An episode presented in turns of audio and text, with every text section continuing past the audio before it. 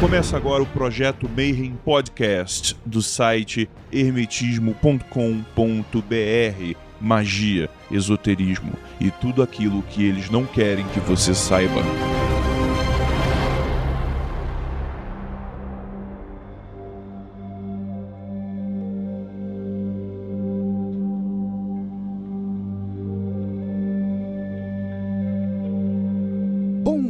Quem é de bom dia e boa noite para quem é de boa noite. Eu sou o Rodrigo Grola e nós estamos mais uma vez no projeto Mayhem. E embora vocês estejam ouvindo isso provavelmente no começo de 2020, mas a gente ainda está trabalhando entre Natal e Ano Novo. Estamos aqui em mais uma gravação para falar dessa vez de ataque e defesa astral. E na mesa comigo estão Tiamat, Salve Grola, salve todo mundo. Marcelo Dodébio E aí, Grola, tudo belezinha? e Cos. E aí, galera, feliz ano novo. E, bom, como eu já mencionei, a gente vai falar de ataque e defesa astral. E pra dar um, um panorama geral desse assunto, Cos, você que vai abrir? Vamos lá. Ataque e defesa astral é uma da- dos temas mais pedidos, né? De como se defender, como atacar, não sei o que. não esperem receitas de ataque, mas esperem comentários a respeito de defesa, tá? E a primeira coisa que eu queria mencionar aqui, né? É que o ataque astral é a grande virose do hermetismo, né? Acontece alguma coisa de errado na vida da pessoa e automaticamente é um ataque astral. É, gente, é muito importante ter em mente que tudo na vida acontece por um motivo. Só que esse motivo às vezes é burrice e más escolhas.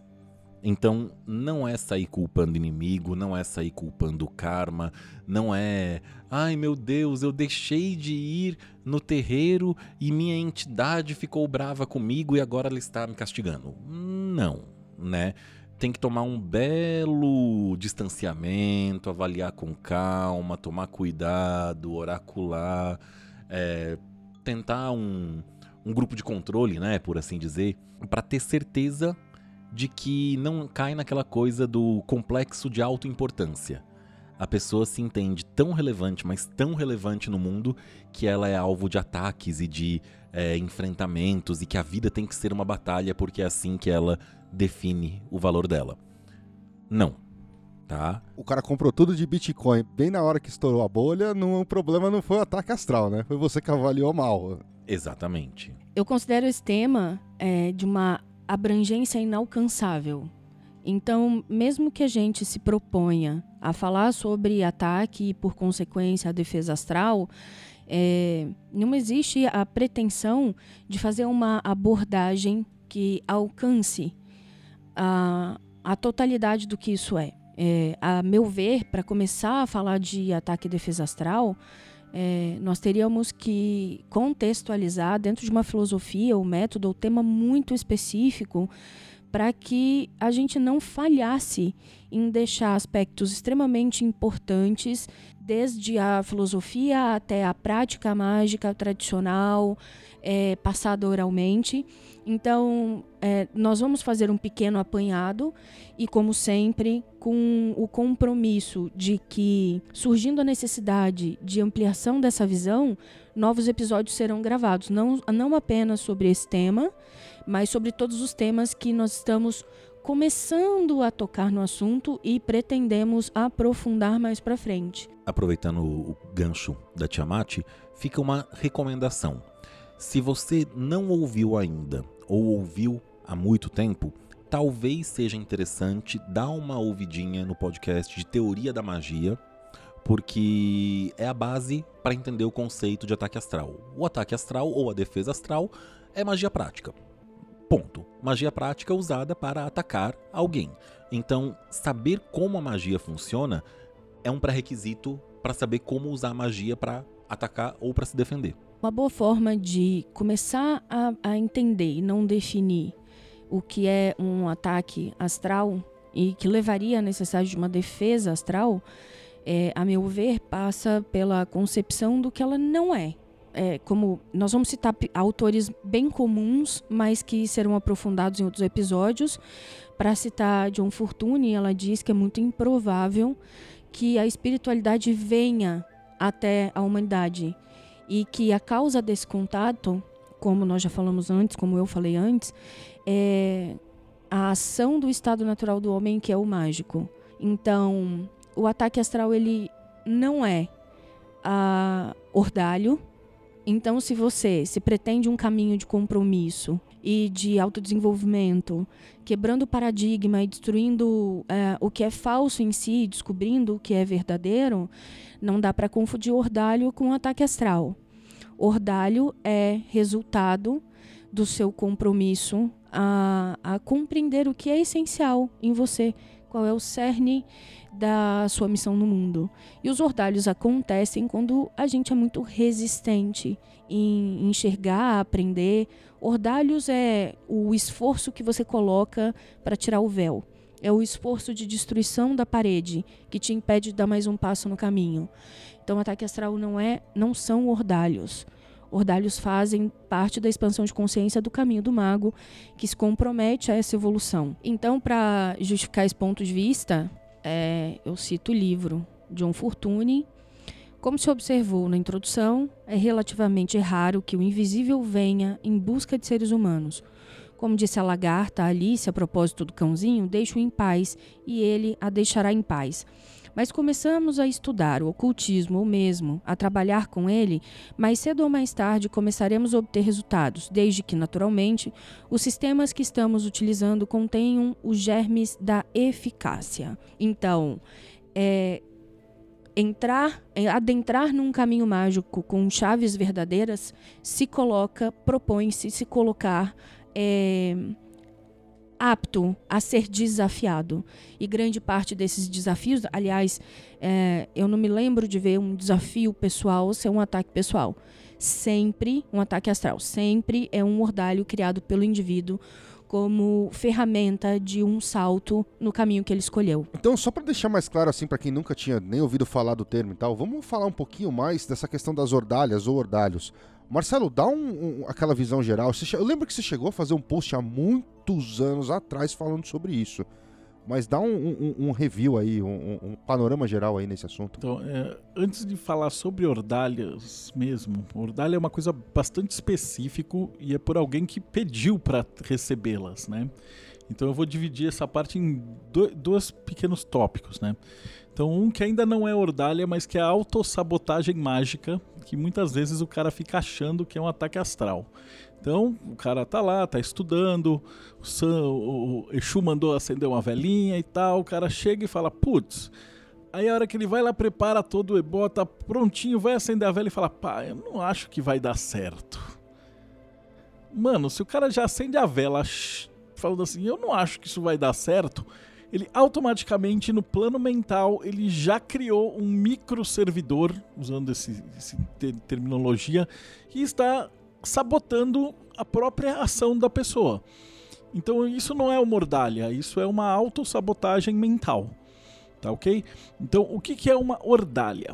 Uma ordalha é o seguinte: em várias ordens mágicas, quando você chega num determinado grau, né, geralmente de probacionista, isso depois de mais ou menos um ano, eu recomendaria de você estar tá estudando o átrio, estudando o básico, que você vai fazer o tal do juramento de probacionista, que é um juramento que você faz para o seu próprio SAG, né, o seu sagrado anjo guardião, aonde você uh, diante do espelho e do seu sagrado anjo guardião, você se propõe a ser uma pessoa melhor que quer evoluir e quer é, ascender, se possível, nessa encarnação, né? Então, teoricamente, esse é o grande juramento. E você não vai fazer para ordem nenhuma, você vai fazer para o seu SAG. E é aí que tá o grande perigo do juramento de probacionista.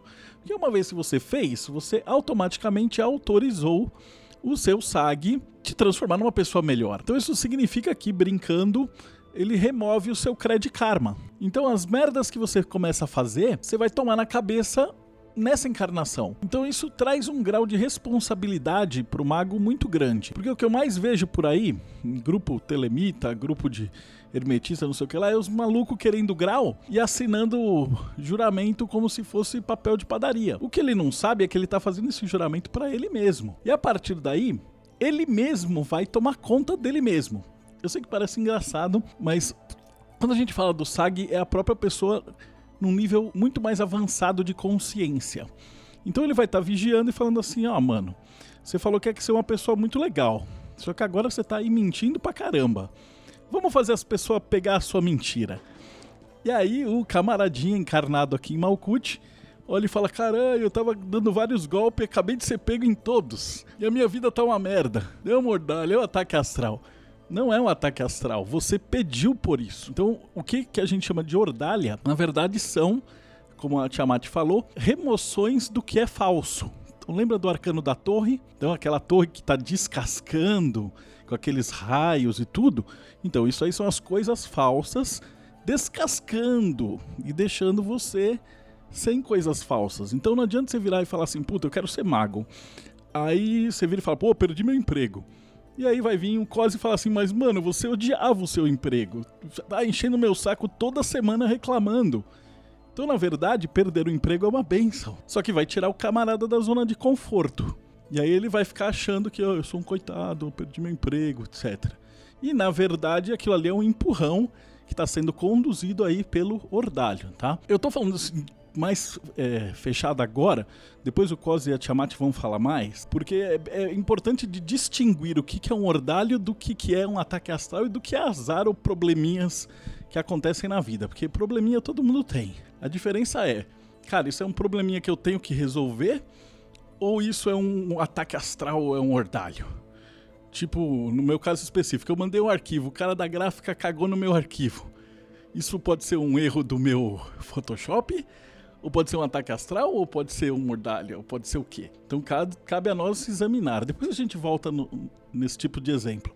Mas uh, ordalhos são coisas mais sérias. São coisas do tipo, mano, você decidiu que vai ser um poeta. E agora você acabou de ser mandado embora do seu outro empreguinho, não sei o que, agora tá te, o universo tá te tirando as coisas falsas de modo que você vai para uma coisa mais correta. E quando você vai para essa coisa correta, ela funciona. Então, geralmente, quando você segue, enfrenta o ordalho e ultrapassa a ordalha, você vai para um patamar melhor de vida. Eu acho que essa ideia de identificar o ordalho, o... embora a gente tenha umas dúvidas aí, né? A gente não, não trabalhe com o conceito de karma que nem é trazido pro hinduísmo e tudo mais, mas assim, você enfrentar uma dificuldade para chegar a algum lugar melhor, ou às vezes até mesmo inconscientemente, né? Isso acontecer, o exemplo clássico de perder o emprego e abrir o próprio negócio e estourar e fazer sucesso, é, não pode ser considerado um ataque astral. Agora, ironicamente, né? Vamos primeiro definir o, o que, que é um ataque astral e como é que ele funciona.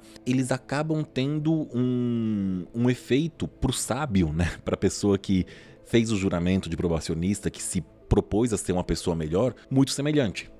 Porque vamos imaginar que a pessoa ela perca o emprego. A primeira coisa que a pessoa que está fazendo um trabalho mágico de autodesenvolvimento e de expansão de consciência e de evolução é olhar para aquilo e falar: tá, o que está acontecendo? Por que, que isso aconteceu? Ah, isso aconteceu porque o ex-namorado da minha esposa não gosta de mim e quis me prejudicar?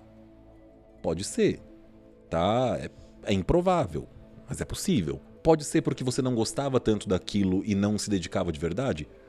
Pode ser também. Pode ser porque você estava na sua zona de conforto e estava na hora de dar um passo adiante? Pode ser também. Então, na prática, o resultado vai ser muito semelhante. Aconteceu algo ruim, sem prejuízo da origem daquilo, é, o que aquilo significa, para onde aquilo vai te levar e o que, que você tem para aprender com aquilo. Que, se for um ordalho é o que você tem que fazer, com toda certeza.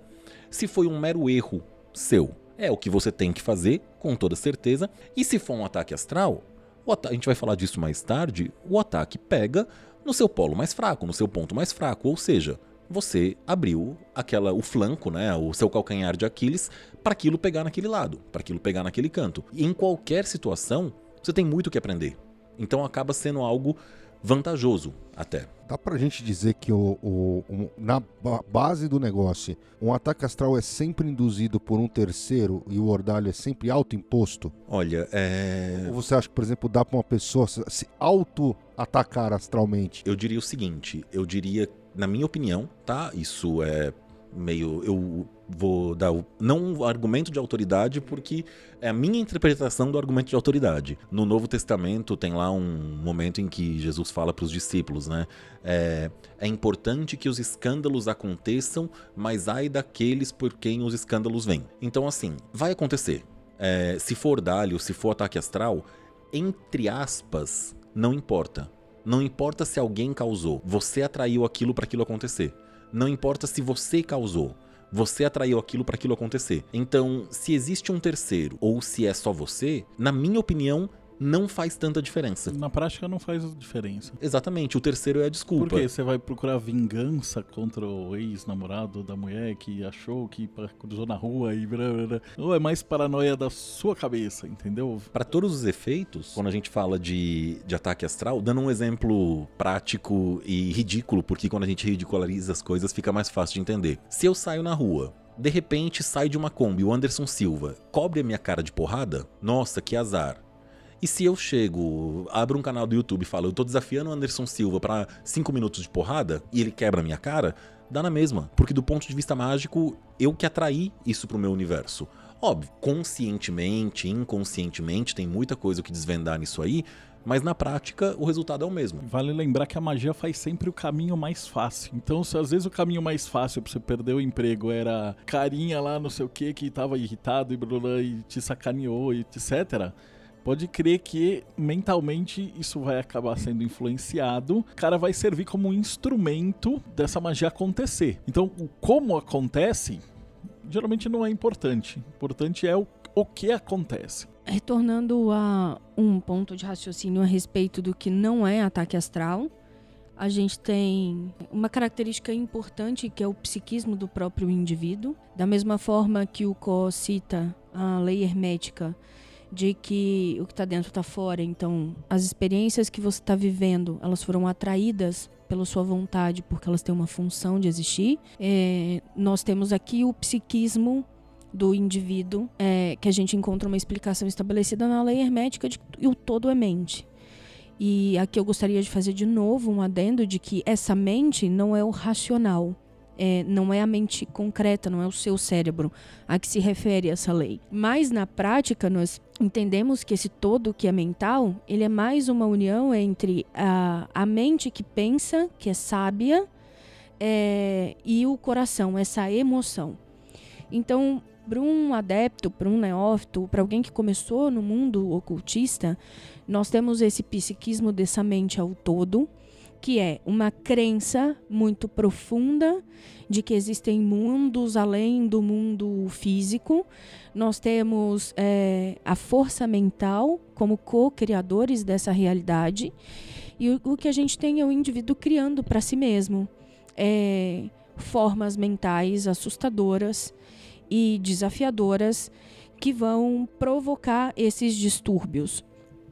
É, gostaria de, de falar novamente o mesmo recado que a gente deu no Setembro Amarelo, de que qualquer transtorno de personalidade, ansiedade, é, depressão, ansiedade, pânico, façam terapia. Se o médico indicar medicação, façam um tratamento medicamentoso, façam um tratamento psicoterápico. A magia é por si só desafiadora. Ela ela tende a te colocar num estado de fora do seu do seu estado seguro, fora da, da zona de conforto. Ela vai te desafiar muito e para empreender magia é preciso primeiro estar equilibrado.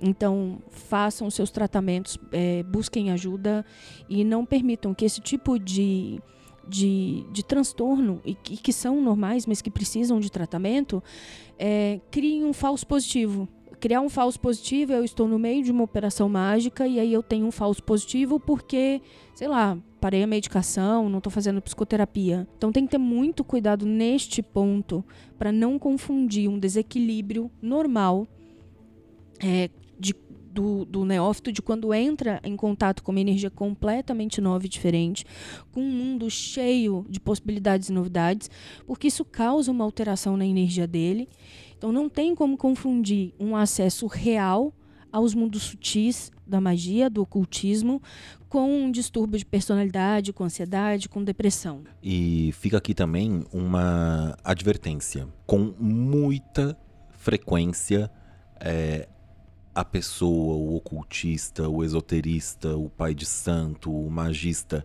que fala que se cura questões psicológicas com magia é uma bandeira vermelha, tá? Tomem muito cuidado, não estou falando que quem fala isso por si só e com certeza é um problema, é mal intencionado ou é um picareta, mas é um sinal de aviso muito sério e que mais vezes do que não indica uma pessoa perigosa de se colocar sob a tutela ou o tratamento. Pode ser que a gente esteja errado, mas em 25 anos a gente só teve exemplos péssimos desse tipo de coisa. Outras questões que podem provocar um falso positivo a respeito de ataque astral é que nos trabalhos de disciplina, visualização, meditação e sutilização das, do, do concreto para uma interpretação simbólica, é, nós temos o desenvolvimento, o despertar do desenvolvimento de poderes mediúnicos, de, de sutilização da, da vibração do indivíduo. Então, é, isso pode provocar, durante os exercícios, lembranças muito antigas, lembranças de, de habilidades. Quando você começa os exercícios, você se sutiliza e começa a entrar em contato com uma outra realidade. É, o que acontece normalmente é que indivíduos dotados de mediunidade ou de, de habilidades específicas começam a tomar contato com ela. Então, falso positivo é você entrar em contato com essas habilidades mais sutis e que requerem estudo, dedicação, observação e disciplina e achar que o desequilíbrio pela mudança porque esse é o esforço envolvido na mudança, na melhora, é um ataque astral. E ainda nesse gancho que a Tiamat pegou a respeito do, das questões psicológicas, a gente tem que lembrar aí também que existe a lei da atração e o fato de que a magia ela é um potencializador daquilo que você é. Então, se você se propõe a aumentar os seus poderes mágicos dentro de um panorama, por exemplo, de depressão, existe um risco real de você potencializar o seu aspecto depressivo. Se você se propõe a potencializar a magia e os seus poderes mágicos e o seu trabalho de magia e você é uma pessoa agressiva, existe um risco de você se tornar mais agressivo. Isso não é um ataque astral, não é uma ordalha no sentido de que você está sendo desafiado ou o que quer que seja. É uma relação de causalidade direta. Eu gosto de comparar estudo de magia, como a gente já fez aqui no outro podcast, com treinamento físico. Então, treinar Kung Fu, MMA, Jiu-Jitsu e tal, não vai te tornar uma pessoa mais calma se você já for um desequilibrado mental irado normalmente. Então a magia ela vai potencializar do mesmo jeito que o exercício físico e o treino em ringue potencializa seu corpo físico, a magia vai potencializar o seu corpo astral e o seu desenvolvimento dentro do mundo invisível. A Tiamat sempre dá o exemplo do avião. É, eu escutei de uma filósofa moderna, que é um exemplo ótimo e simples. É claro que eu não tenho a, a presteza da dialética dela, mas vou tentar repetir o exemplo. É que magia é o veículo pelo qual você intensifica quem você é no mundo. Então, é como se quem você é no mundo saísse do ponto A e fosse para o ponto B com maior força e velocidade. Então, se é, você for uma pessoa com nenhuma, nenhuma alquimia interior, é, sem uma moral e uma ética, se você vai fazer mal a si e aos outros, é, é melhor que você vá devagar. E aí o que ela deixa como exemplo é cuidado ao dar conhecimento profundo a pessoas rasas, porque é um grande lago com 5 centímetros de profundidade. E aí, diante de um conhecimento profundo, a única coisa que a pessoa consegue fazer é uma aplicação superficial e ordinária, prejudicando assim aos outros. Como uma ferramenta de velocidade e expansão de quem você é no mundo, é melhor que você vá devagar e não muito rápido. para não se queimar de uma vez. Como diz o ditado, se você quer conhecer uma pessoa, dê poder a ela. Você acha que assim, tem uma questão de muita gente que está começando, de ter um ego tão grande e, e achar que realmente é o, é o escolhido e que quer consumir toneladas e toneladas de informação sem aplicar muito? Isso é extremamente prejudicial também. É, mas eu acho que faz parte do caminho. É, você passa muito tempo é, em estruturas sociais que te convencem de que seu mundo é limitado, de que você é limitado, de que a sua mente tem uma função produtora, comercial, social. Ah, quando você descobre que a mente está no todo e o todo está na mente, e de que você é co-criador da sua realidade, isso é uma proposta de liberdade, de autonomia e de felicidade absurda e que você não depende de ninguém por causa disso. E aí eu acho que essa esse fascínio pelo, pelo novo, pelo desconhecido e uma lembrança de que o estado natural do homem é a magia, ocasiona isso assim, e 100%. Eu não vi uma pessoa que não tenha começado no caminho e que não tenha se perdido lendo 300 temas diferentes, autores diferentes, co os colecion grandes colecionadores de PDF gratuito na internet. Eu acho isso normal, faz parte do comportamento. A questão é que se isso vai se perpetuar como característica desse estudante, desse neófito, que são os colecionadores de citações de livros e que nunca entra na piscina. Então, é, a questão de ser prejudicial aqui é menos o que é e mais a intensidade do que é. Se esse for o formato que esse neófito assume como característica do seu estudo, isso é prejudicial. Porque ele vai é, ob obter leituras de ferramentas sem nunca saber usá-las. Ele vai começar a resolver pequenos problemas cotidianos com, com magia, com feitiço, com servidor, independente do método. E ele se esquece de que é uma ferramenta, primeiro, de mudança. Aquele que decide mudar, muda tudo em torno de si. Então, eu acho que é essa permanência e intensidade que é prejudicial, que é a grande ilusão. Mas esse é, é, um, é um grande, é um delicioso paradoxo do ego, de que você sempre vai buscar uma distração. Ele sempre vai tentar te distrair do que é verdade, do que tem que ser feito quando eu ainda era professor, né, no, num discurso de final de ano de, dos formandos lá, eu saí com uma das minhas epifanias que eu considero uma das melhores coisas que eu já consegui pensar até hoje. Você óbvio, eu não falei para eles naquele momento que eu trouxe, que eu tirei isso da, da magia, do estudo hermético, mas foi. E a magia te fala uma coisa. Você pode ser. No capítulo 1 do livro de magia, ele fala: Você pode ser o que você quiser. No capítulo 2, ele fala: você não pode querer qualquer coisa. E esse aqui é o, a grande sacada. A pessoa, ela fala assim: "Ah, então eu posso ser o que eu quiser?" Pode. Você pode ser o que você quiser. Só que esse querer, essa vontade, não é a vontade rasa, racional e de propaganda e publicidade que passa na TV. É o que você quer de verdade. E isso você não tem liberdade para escolher. E aí fica igual o cachorro correndo atrás do próprio rabo. Que ele vai, já parafraseando Hércules, que ele estava caçando a corça da Serineia, e era uma corça muito rápida que absolutamente ninguém conseguia pegar. E ele tentou de tudo. Ele foi a cavalo, ele foi com bigas. Naquela época não tinha, mas ele iria de bicicleta, carro ou um, um avião e não conseguiu pegar a corça.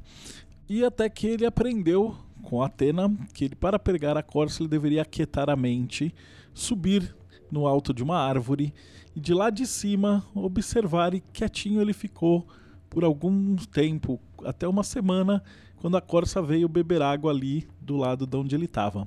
E aí ele pulou de cima da árvore e pegou a corça, sem matá-la, né? Então, essa fábula, né, esse mito, ele explica muito do que o Cosa acabou de falar. Porque o sujeito que é raso, ele vai falar assim: ah, eu posso ser o que eu quiser. E aí ele vai ficar tentando usar é, de carnal para comer a vizinha, de não sei o que. Eu não, não curto muito servidor. Mas você pode pegar muito servidor e fazer um monte de coisinha rasa. E aí você vai descobrir que você está correndo atrás da própria bunda. E você não, não, se elevou, você não conseguiu fazer nada realmente de valor, o útil, o, o prático, o que faça uma diferença. Então, como a Tiamat falou, quando você aprofunda na parada e você começa a descobrir quem você é de verdade, é como subir nessa árvore. E aí você começa a enxergar as coisas lá de cima, e aí você olha e fala: Isso me convém? Isso vale a pena? Eu quero isso? E aí sim Estou você. pronto para me responsabilizar diante dessa escolha? E aí depois você vai conseguir agarrar lá os chifres dourados da, da corça. Então eu acho essa, essa lenda, tal qual todas as lendas iniciáticas, ela explica muito do comportamento que o mago deve ter. Vou levantar uma bola aqui, aproveitando uma coisa que o Costa falou lá no outro episódio de Tarô. Vocês acham que assim, o oráculo é fundamental para se identificar quando é um ataque astral ou quando não é? Olha que legal. Eu ia começar falando isso antes de você perguntar. De que, ok, nós temos agora uma visão do que não é ataque astral e do que. de uma visão do que é um ataque astral. Nós temos já um estabelecimento de conceitos básicos para você começar a criar uma síntese crítica para poder diferenciar. Mas e aí? O que, que eu faço quando a luz da minha sala começa a piscar? É um ataque astral? Eu costumo dizer para os grupos onde a gente trabalha de que antes de chamar o padre, você chama o eletricista. Então, se sua luz está piscando, o primeiro que vem na sua casa é o eletricista. Desconsiderados todas as possibilidades físicas de você foi num médico, fez exames, é, tá tranquilo, não tá no momento de crise de estresse, não tá com burnout, não tá com nada. Você olhou o físico, o eletricista veio e olhou que tá tudo certo, então agora nós vamos conversar com o padre. Então, acredito que oráculos são uma grande ferramenta para saber se existem energias intrusas e que energias estão envolvidas naquele seu processo. Porque sua luz pode estar piscando porque é o seu ordalho naquele momento.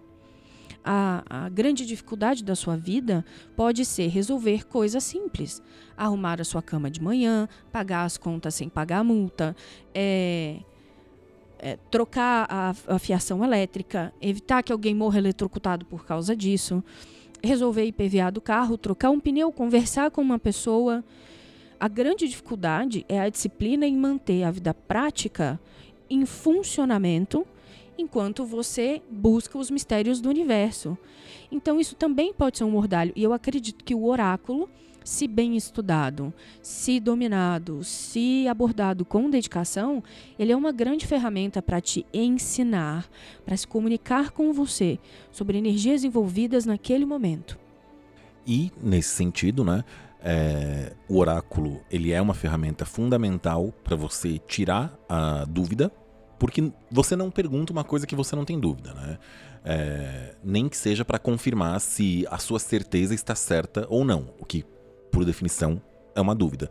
Mas, além do oráculo tal qual a gente realmente conhece, o tarô, os búzios, o xing, o, o ifá, o que você quiser, ficar atento também aos oráculos naturais, né? É, às vezes um sonho pode dar um, um, sinal disso. Ah, mas então você está falando que todo sonho é um prenúncio de ataque astral? Não, eu não estou falando que todo sonho é um prenúncio de ataque astral. Um animal que entra na, na sua casa, mosca, barata, tendem a ser um sinal negativo. Vespa também é muito clássico, né? É, ah, então entrou uma vespa em casa, significa que eu estou sob ataque? Não, não significa que você está sob ataque, mas olha para essas coisas e apare... aconteceu uma coisa ruim, apareceu tal coisa, apareceu não sei o que, hum, deixa eu confirmar no oráculo. E aí pode ser uma, uma ideia interessante. Uma coisa que é, é bem legal também, quando você tem um grupo de estudos coeso e iniciado, iniciático, uma casa, uma, uma ordem, o que quer que seja, você trocar informações com outros membros, né? Com enorme frequência, você tem um sonho lá, galera, é, tive um sonho assim, assim, assado, acho que é um mau sinal. Alguém teve algum sonho parecido? Aí a pessoa fala, cara, eu sonhei com a mesma coisa. Opa, sonho compartilhado é uma coisa intensa. Aí você fala, ah, eu sonhei com tal coisa, tal coisa, tal coisa. Alguém sonhou com isso? Não, não, não, não, não, não, não. Bom, então acho que foi só um sonho, né? É uma possibilidade também. Lembrando também que o nosso SAG trabalha muito no plano mental, né? Então o que o Cos acabou de falar aí do oráculo natural, o oráculo moderno, né? Do xamã moderno. Você está andando na rua e você é bombardeado por infinitos é, estímulos ao mesmo tempo. E aí cabe ao seu cérebro regular qual deles que vai te chamar a sua atenção. E aí quando você está já é, trabalhando, exercitando, fazendo os exercícios bonitinhos e o contato com o tiozão tá certinho, ele vai te comunicar o que tá acontecendo. Então, tipo, você parou e olhou uma vespa. Mas, porra, tinha 10. Aí, aí o cara do seu lado fala, mano, tem 15 vespas aqui na sala. Aí você só viu uma. Então significa que você não tá prestando atenção. Então, quando você tem que prestar alguma atenção e alguma coisa te chamou a atenção, é o que a gente costuma chamar de símbolo. Então aquilo apareceu.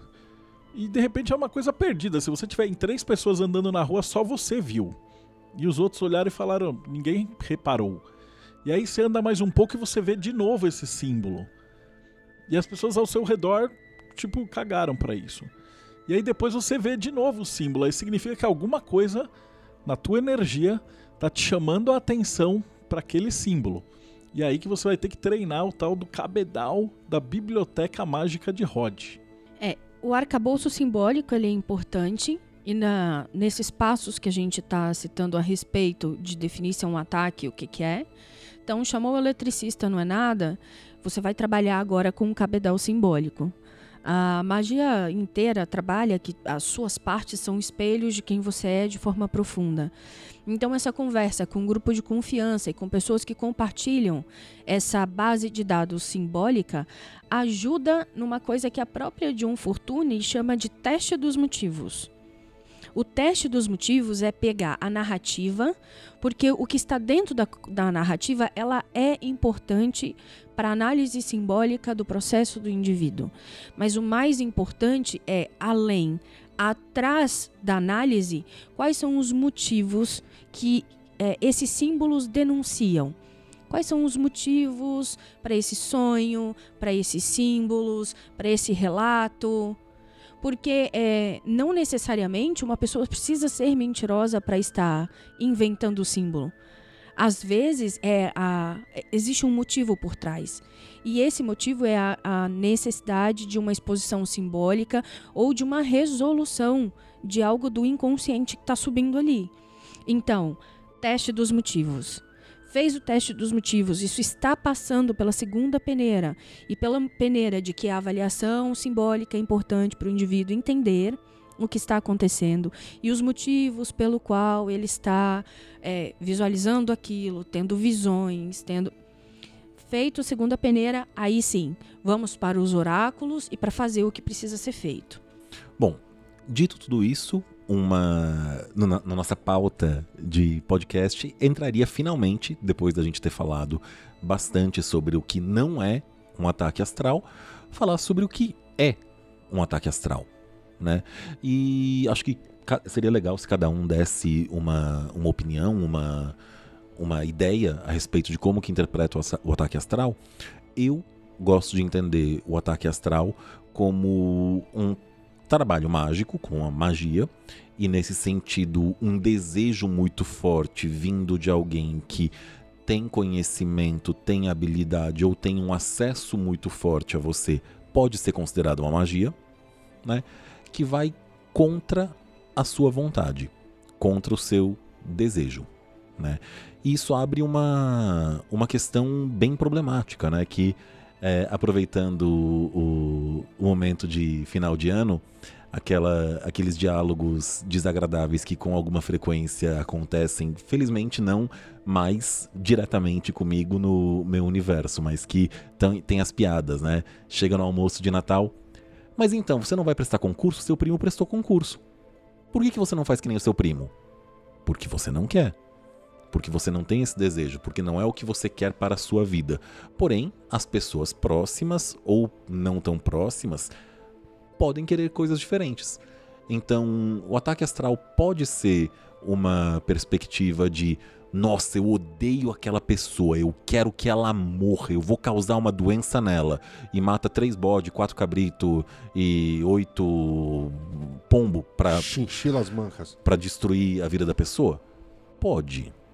Mas ele também pode ser uma coisa muito mais insidiosa e até mais preocupante, né?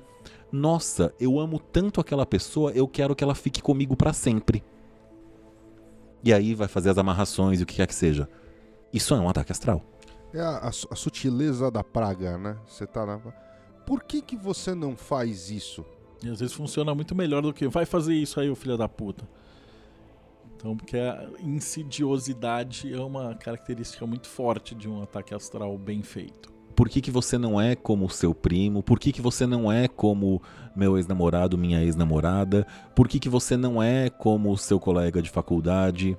São todas formas de influir na sua vontade. E eu acho que. Eu entendo que isso é um, um tipo de ataque astral muito mais é, perigoso e comum do que aquele clichê, né? De eu odeio essa pessoa, eu quero que ela morra. Cara, desculpa, mas com enorme frequência são poucas as pessoas que despertam um ódio tão grande assim em outro ser humano a ponto dela sair pra matar quatro cabritos, cinco bois e 18 chinchilas mancas. Tem que lembrar que no, quando o exemplo do COS aí foi feito só pela palavra, né? Então tá lá no plano mental. O cara falou, por que você não faz isso, isso, isso, isso? E aí essa porra vai ficar buzinando na cabeça da pessoa. Muitas vezes tem a questão da autoridade, né, Marcelo? É quem falou isso. Às vezes é uma tia. Ah, mas ela é uma velha, você tem que respeitar. Elas buzinaram isso na sua cabeça a a tua vida toda.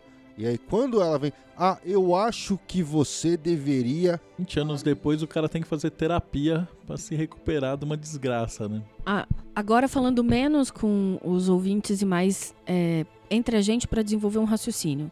Então, o ataque astral é uma ma- pode ser uma magia que causa dano ao trem a- fora da vontade dele? Arthur Waite define como magia negra, ou ataque astral, qualquer coisa que seja feita contra a, a verdadeira vontade do indivíduo. Então, pro caso dele, ele considera a magia negra até se tipo eu acender uma velinha pra ajudar a curar o seu resfriado. Se você não me autorizou, é magia negra. Então, o paradoxo é esse, porque a gente conhece caso de uma pessoa próxima a falecer e aí a- o filho fazer uma magia para essa pessoa se curar e a pessoa ficar mais três anos em sofrimento profundo, sem morrer e sem melhorar, em cima da cama. Então, isso é um ataque astral?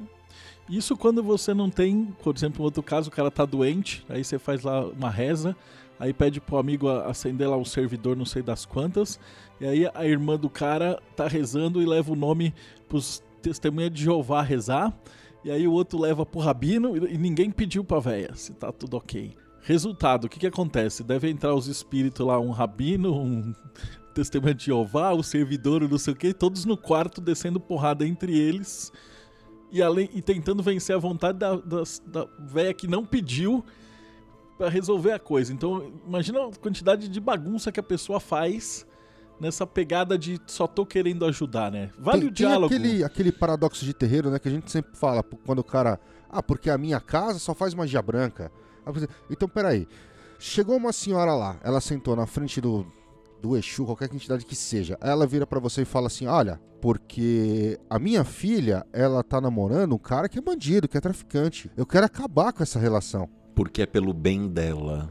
De boas intenções, o inferno está cheio. Aí você chega naquela questão kármica, tudo bem, mas e se for da natureza dela, ela que ela tivesse que ficar com esse cara e que de repente ela fosse a pessoa que ia tirar o cara dessa vida bandida, vamos dizer assim. Ou poderia ser o contrário também, mas isso é magia branca ou isso é magia? Por definição, eu não não gosto muito da, da ideia de karma, né? De ah, é para fazer isso, é para fazer aquilo. Eu, eu arrepio de ouvir porque eu acho que é uma, uma coisa muito perigosa. Mas o, essa ideia é central. Isso que a Tiamat acabou de falar é, aconteceu comigo, testemunho pessoal. de uma determinada situação em que um parente de um amigo teve um, uma doença muito séria. Eu não vou entrar em detalhes aqui para não abrir pessoas e o que aconteceu e como aconteceu. E aí ser feito o que era possível fazer para curar a pessoa. E a pessoa efetivamente se curou. Saiu do hospital assim de uma situação de morte, que todo mundo tinha certeza que isso que a pessoa ia morrer, e para casa e um mês depois, um mês, um mês cravado, a pessoa voltar para o hospital com uma outra doença que não tinha nada a ver com essa primeira doença, nada, nada, em tese mais simples. E aí eu virar e falar com o, esse meu amigo, falar: "Nossa, cara, mas não, ele vai se recuperar". A resposta do meu amigo ser: "Não, ele não vai se recuperar porque ele me disse que ele está muito cansado, ele já fez o que ele tinha que fazer e ele queria só descansar". E eu aquilo caiu como uma bomba no meu colo, né, de cara, eu fiz o que dava para fazer para ajudar a pessoa e para curar. Só que a pessoa não queria ser curada. Então, assim, no final, eu causei um dano maior do que o benefício que eu pretendia causar. Simples assim. Então, cheio de boas intenções, com uma coisa que teoricamente não tem como ser nociva, eu causar um prejuízo a uma pessoa por uma boa intenção minha o paradoxo ao qual eu queria chegar, e que é uma coisa que eu respondo às vezes depois discordo de mim e volto a pensar sobre o assunto, é o paradoxo de que ah, tem uma, uma série de magias e sortilégios que rezam para que aquela magia seja para o bem de todos. Então, se magia vai no caminho mais rápido que ela encontra para a manifestação da vontade do mago ou do magista, e a vontade do magista deve ser absoluta, para que ele cause alteração na realidade conforme a sua vontade, a sua missão e o seu querer. Que sentido faz é, pronunciar uma magia para o bem de todos? Isso não é um enfraquecimento da vontade? Ou mais, é, se isso causar dano a alguém que está atravancando o seu caminho, isso é um ataque astral consciente ou só é o caminho da magia e não pode ser qualificado como ataque astral? É uma perda de energia. Fazer uma magia para o bem da humanidade, para o bem de todos. Se você quer que todos recebam o que todos vão receber, isso significa que os dois lados do espectro político vão ganhar. Eu tenho dois comentários a, a esse exemplo que a, que a Tiamat deu. Comentário número um. Eu quero um carro mas não pode haver prejuízo, nem perda, nem dor, nem sofrimento para ninguém. Bom, então você não quer um carro. Tá? É, se você quer mesmo, você não pensa nos problemas que isso pode acontecer e tudo mais. Então, de cara, é um, é um problema. E isso entra num problema ainda maior que daria para fazer um podcast inteiro sobre magias a respeito de dinheiro, né? Que é quando a pessoa ela acredita que para ela ganhar alguma coisa de bom, tem que acontecer alguma coisa de ruim para alguém. Então é o famoso eu queria uma Ferrari, mas o IPVA é muito caro. Então, já é em si um problema. E aí entra um problema secundário que é ainda mais legal, que é quando a pessoa ela quer fazer a magia e ela não escolhe apenas o resultado final. Ela quer decidir o resultado final e ela quer saber também o caminho que a magia vai percorrer. Então, exemplos clássicos, né? Ah, eu quero uma promoção. Tá, mas por que, que você quer uma promoção? Ah, eu quero uma promoção porque eu preciso ganhar mais dinheiro. Tá, mas por que, que você quer ganhar mais dinheiro? Ah, eu quero uma promoção para ganhar mais dinheiro para poder pagar o meu mestrado. Cara, então você não quer uma promoção, você não quer ganhar mais dinheiro, você quer o mestrado. Ah, é, é verdade. Então faz a magia pro mestrado. Aí deixa a natureza seguir o caminho mais fácil se você vai ganhar uma bolsa da universidade, se você vai receber uma proposta de emprego, se você vai ser promovido, se você vai ganhar uma herança, o que quer. ganhar na loteria. O cara de pode ganhar na loteria. Que, diga-se de passagem, aconteceu comigo também. Né? E não loteria de verdade, mas o CDB que eu tinha. é, o plano de capitalização que eu tinha feito foi sorteado para dar um resultado para uma magia. Coisa que eu Às nunca. vezes é exatamente o número que você estava procurando. né? Ah, o cara precisa de 50 mil para fazer um mestrado, de repente, pá, o cara jogou nem queria jogar na loteria, porque nunca joga na loteria, mas o cara, porque os amigos estavam, ah, vamos fazer uma fezinha, o cara, e saiu justamente o que ele precisa para fazer. Uma... Escolher o caminho que a magia vai seguir é uma perda de energia tamanha. Legal, pessoal, a gente falou bastante da parte conceitual eh, do ataque. Tem mais algum tópico que a gente precisa entrar antes de falar um pouquinho mais sobre a questão das defesas? Tem dois tópicos que eu queria falar que são centrais e dá para se falar muito a respeito deles, mas que a gente vai tentar manter eles curtos. São duas teorias. Primeira teoria, a teoria do ataque astral como uma via de mão dupla, tá? E a segunda é a teoria das rachaduras do castelo. Quando a gente fala de um ataque astral, ele é uma, uma conexão mágica entre duas pessoas. E o ataque que vai, ele volta pela mesma estrada. Então, se você está atacando uma pessoa, e nós esperamos que vocês não estejam fazendo isso, vocês estão abrindo uma estrada com essa pessoa. Vocês estão se amarrando a essa pessoa, vocês estão se unindo a essa pessoa. O ataque que vai com a mesma facilidade volta pela mesma estrada. Então não é uma coisa inteligente você pretender se proteger, mas atacar o outro. Não existe isso, tá? A gente fala com toda certeza. Em termos de ataque astral, a melhor defesa é a defesa. Não existe essa de a melhor defesa é o ataque. A melhor defesa é a defesa. Ponto. Tem o ditado, eu não lembro de qual filosofia que era, mas que falava que é, para magia funcionar, para magia de ataque funcionar ou para magia de defesa funcionar, o alvo precisa primeiro morrer no seu coração. Você tira essa pessoa da sua vida, você se isola dela, você não se importa com ela, você esquece, você deixa ela morrer no seu coração, que ela não vai ter estrada para te tocar. Começa por aí. E o segundo, que a gente até que mencionou bastante, né? É a teoria das rachaduras do castelo. Porque todo mundo tem um ponto fraco. Tá? Vamos deixar isso bem claro. Ninguém aqui é super-homem, ninguém aqui é Jesus Cristo. Se bobear, nem Jesus Cristo é Jesus Cristo. Não seja presunçoso, não seja prepotente. Todo mundo tem um ponto fraco. E isso é uma das coisas mais bonitas que o ataque astral tem para ensinar pra gente, por mais bizarro que isso possa parecer tomou um ataque astral e tomou um pé na bunda da namorada, cara, sabe qual que é o problema? O problema é que o seu ponto fraco era o seu relacionamento com a sua namorada. Pensa a respeito disso. Cuida desse ponto fraco. É o seu emocional. Ah, eu tomei um ataque astral e fui demitido. Cara, significa que o seu ponto fraco, o seu calcanhar de Aquiles, a rachadura do seu castelo é a sua vida profissional. Cuida disso. Ah, eu tomei um ataque astral e briguei com a minha família. Eu tomei um ataque astral e tive uma úlcera. Eu tomei um ataque astral e tive cólica renal. Então, os problemas aí são sua família, sua úlcera, seu estômago, seu intestino, sua seus rins. Ele sempre pega o caminho mais fácil, o lado mais fraco. Então, se você tem uma coisa a aprender com um ataque astral que você sofre, é que existe alguma coisa enfraquecida em você e você é tão forte quanto o seu elo mais fraco. Basicamente, de considerações a respeito dessa parte introdutória, eu me dou por encerrado. Eu acho que a gente pode partir então para a parte de defesa, né? O que, que, o cara pode fazer?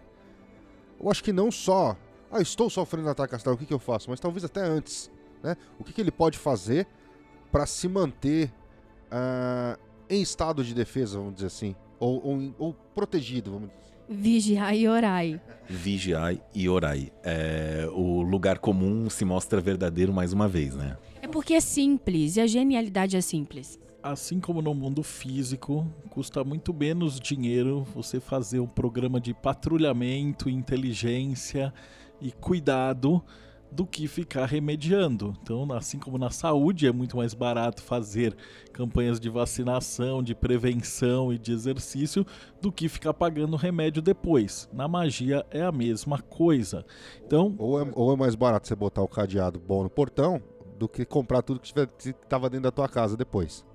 A gente às vezes brinca entre eu e meus amigos, né? Falando, pô, se, se a gente voltasse para a Idade Média, será que a gente ia ter alguma coisa de útil para oferecer para o mundo? Eu dou a resposta na hora, mas com toda certeza, o simples fato de que a gente lava as mãos, escova os dentes e ferve a água antes de beber já coloca a gente a anos-luz acima de todo mundo. E no caso do ataque astral, é isso lava a mão, escova os dentes e ferve a água que vai beber, filtra a água. Só que, obviamente, no aspecto da magia, né? Então, cuidar da saúde física é uma coisa fundamental. É um exemplo bobo, tá? Mas a prática de atividades físicas tem uma utilidade direta e rápida. E assim, sem ir muito longe, pensa da seguinte forma. Sabe aquela coisa que o pessoal fala ah, da aura, da aura, da aura, da aura, não sei o que? Então, a aura é energia. É, uma, é energia vital. É energia que é uma mistura que você produz misturando a energia telúrica e a energia celeste. Você queima essa energia no sangue.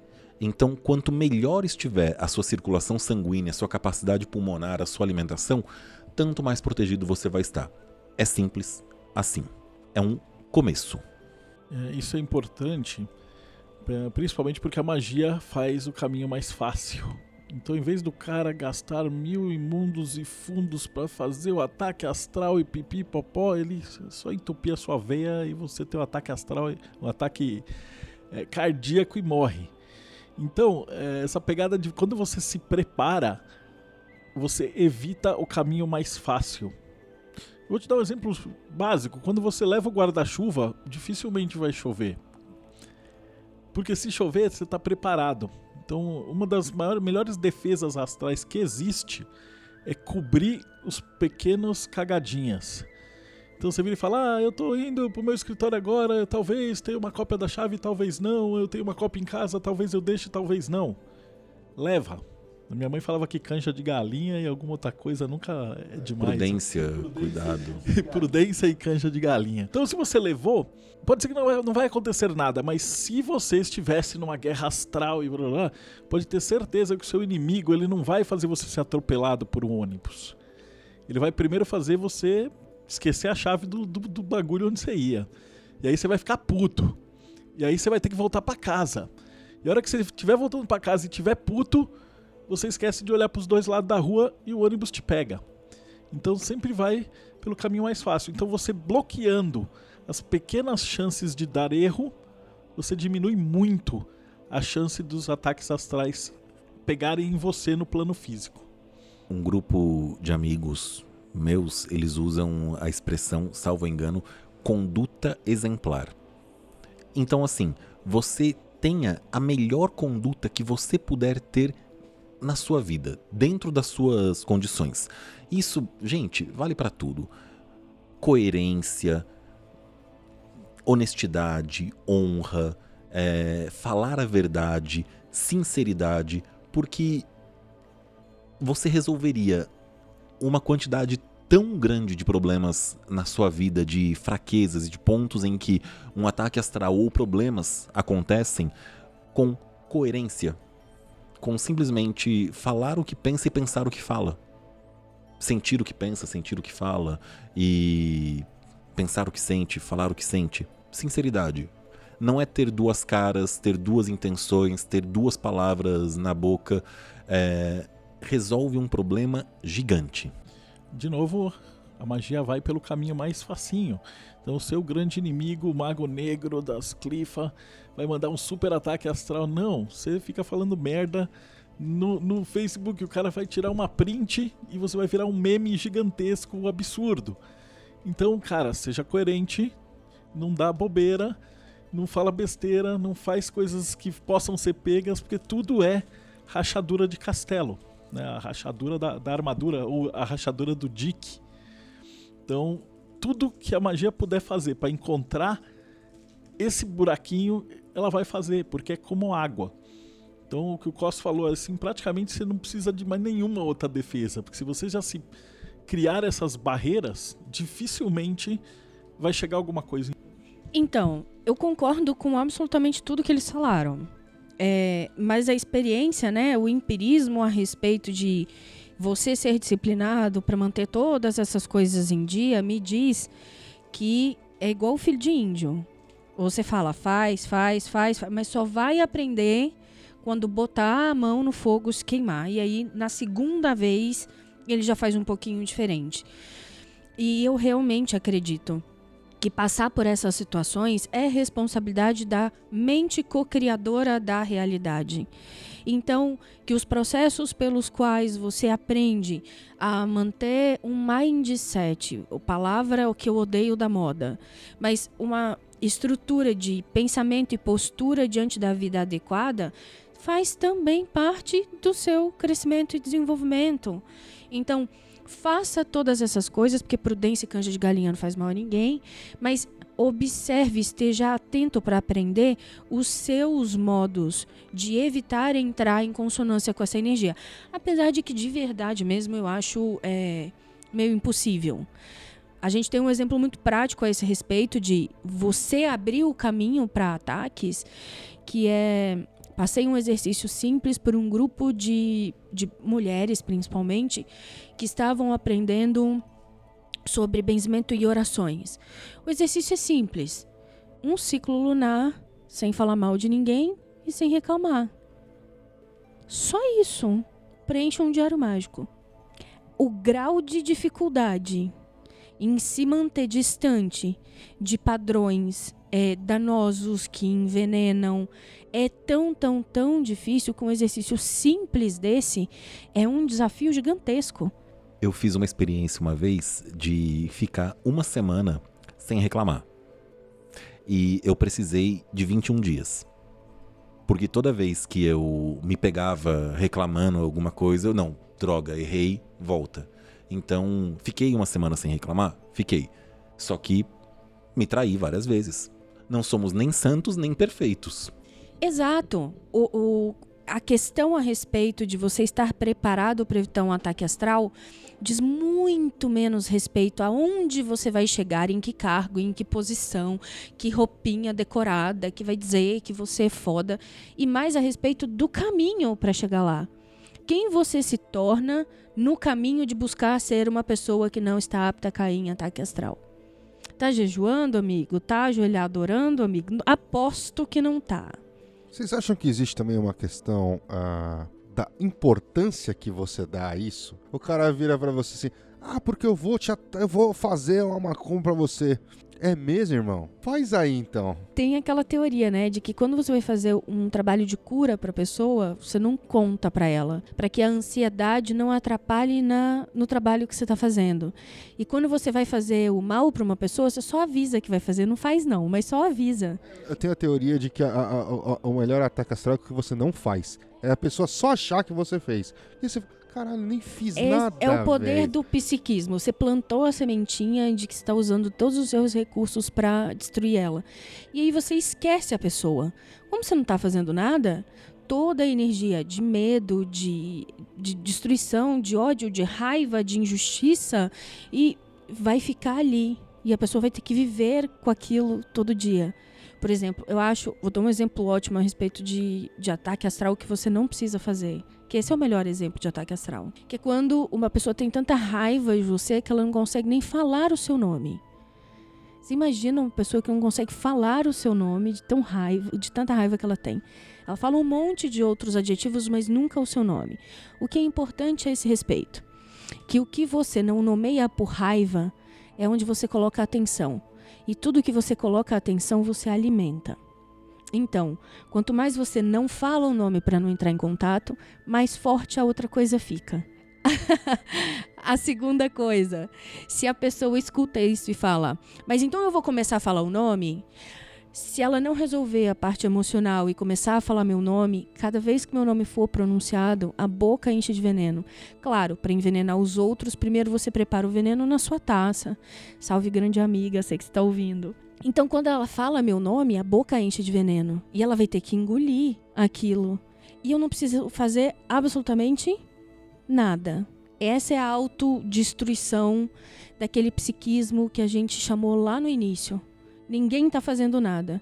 A pessoa ela tem a capacidade de construção e de autodestruição no mesmo pé de igualdade e força. E a esse respeito também da da importância que a pessoa dá pro, pro ataque, pra ameaça, pra outra pessoa, pro que quer que tá acontecendo, tem muita gente que a coisa mais importante que tem na vida dela são as desgraças.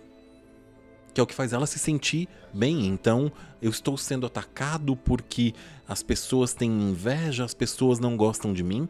É uma necessidade de importância porque sem o ataque, sem o sofrimento, sem as desgraças que acontecem, ela não tem nada. Sobre ataque astral, minha última consideração é que quem sou eu, né, para dizer o que as pessoas devem ou não fazer? Quando as pessoas me perguntam, mas eu não posso fazer um ataque para atacar fulano de tal, mas ele merece? A minha resposta é: tudo pode, né, filho? Mas convém? Você está pronto para se responsabilizar por isso? Ah, eu não quero ser culpado por causa disso. Culpa é diferente de responsabilização. Então, é, a única coisa que eu deixo a respeito de ataque astral é: você pode estar pretendendo atacar uma pessoa que você considera fraca, porque vê nela o espelho de si mesmo.